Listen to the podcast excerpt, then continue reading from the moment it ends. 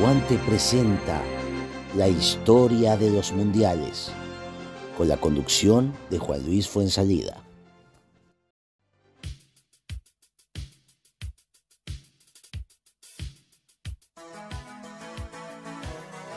Hola, soy Juan Luis Fuensalida y el día de hoy seguimos con esta historia de los mundiales.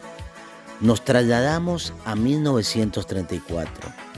El Duce quería propaganda para su régimen y comprendió enseguida cómo obtenerla, organizar un mundial y ganarlo, un método del que Hitler tomó buena nota, ya que hospedó dos años después los Juegos Olímpicos en Berlín en busca de protagonismo para el régimen nazi.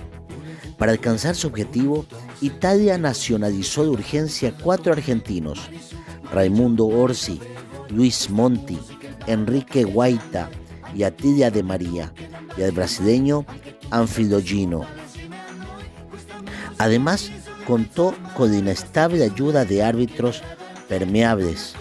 La FIFA expulsó a dos de ellos un tiempo después, en un torneo marcado carácter europeo. Y es que de las 16 naciones que participaron en la fase final, se inscribieron 32 y se disputó una ronda preliminar de clasificación. Solo acudieron tres representantes americanos, Argentina, Brasil y Estados Unidos, que no tuvieron tiempo de nada al caer eliminados en las primeras de cambio. Uruguay, por su parte, decidió no acudir como respuesta a las ausencias europeas en su mundial única vez en la historia que el campeón no defendió su título y Egipto se convirtió en la primera nación africana en participar en una Copa del Mundo. La escuadra churra debutó bajo la atenta mirada del Duce y un público enfervorizado que vio cómo su selección vapuleaba a la de Estados Unidos 7 a 1. Después le llegó el turno a España en cuartos el partido terminó 1-1 tras el tiempo extra y con el portero español Ricardo Divino Zamora lesionado. Decidieron repetirlo el día siguiente. En ese entonces no existía la definición por penales y un gol del italiano Giuseppe Meazza zanjó el duelo 1 0. Nogues, suplente de Zamora, también terminó maltrecho. Italia se deshizo a continuación de Austria 1-0 y estaba lista para vérselas en la final con una Checoslovaquia que contaba con figuras como el portero Planica, Kostalek, Puk o Nejedli y que había dejado por el camino a Rumania, Suiza y Alemania. Puk abrió el marcador en el minuto 72. Todo el estadio enmudeció, pero a 8 minutos del final empató Orsi y ya en el tiempo extra Angelo Schiavo sentenció el partido. El sueño del Duce se hizo realidad. Italia era campeona mundial.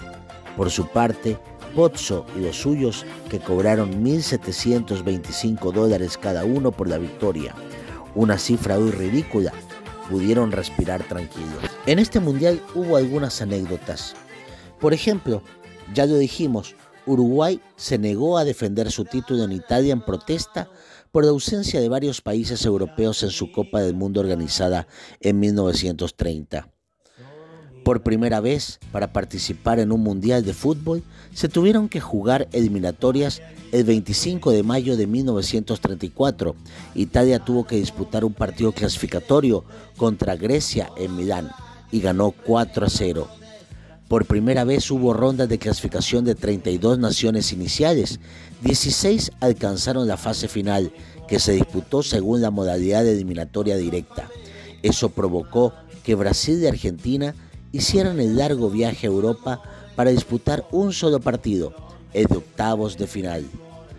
Se decidió jugar tiempo adicional en la fase final en caso de empatar al término de los 90 minutos. Si persistía la igualdad, se jugaba un nuevo encuentro.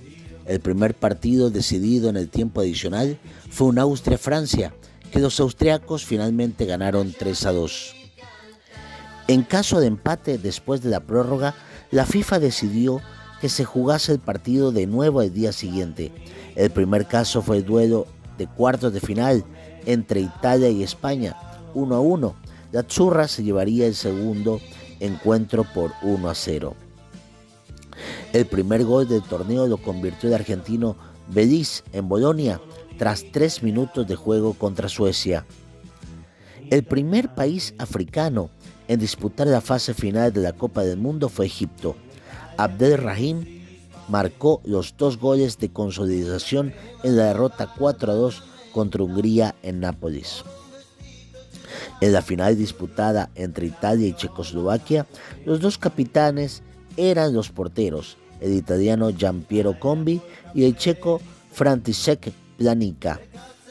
El defensa Luis Monti de Italia fue el primero en participar en dos finales consecutivas con países diferentes, ya que había jugado con la selección de Argentina en 1930. Los jugadores italianos recibieron una prima de 1.725 dólares cada uno por haber ganado la Copa del Mundo. El italiano Angelo Schiavio marcó el gol número 100 de la Copa del Mundo en la victoria 7 a 1 de su equipo ante Estados Unidos el 27 de mayo de 1934 en Roma. Por primera vez, un partido de fútbol fue retransmitido en directo a través de la radio. Se trató de la final disputada entre Italia y Checoslovaquia. Ese año, en 1934, los científicos franceses Irene y Frédéric Joliot Courier descubren la radioactividad artificial. El 21 de febrero, asesinato de Augusto César Sandino por orden de Somoza García, inicio de la dictadura de los Somoza en Nicaragua, que durará hasta 1979. El 26 de febrero, la empresa aérea alemana Lufthansa abre una línea aeropostal regular entre Stuttgart y Natal, Brasil. El 9 de marzo nace Yuri Alexeyevich Gagarin, futuro cosmonauta soviético. El 6 de julio, el tenista británico Fred Perry se impone en el torneo de Wimbledon al derrotar al australiano Jack Crawford por 6-3, 6-0, 7-5. Fue el primero de sus tres triunfos. El 2 de agosto, con el fallecimiento del presidente Edinburgh, Adolfo Hitler se hace con el poder absoluto de Reich, asumiendo las funciones de canciller y presidente. El 28 de noviembre, en la Cámara de los Comunes, el diputado conservador Winston Churchill pide refuerzo de la aviación ante el peligro de la guerra. El 10 de diciembre se concede el Premio Nobel de Literatura al dramaturgo italiano Luigi Pirandello. El 20 de septiembre nace la actriz italiana Sofía Loren. El 2 de diciembre, el productor cinematográfico Irving Thalberg contrata al campeón olímpico de natación norteamericano Johnny Weissmuller para que sea la estrella de Tarzán, el hombre mono. Y así, amigos, recorrimos el Mundial de Italia 1934. Sigan escuchando nuestros podcasts a través de la cuenta del Aguante. Soy Juan Luis Fuensalida y los espero para la próxima, para recordar aquel Mundial de Francia de 1938.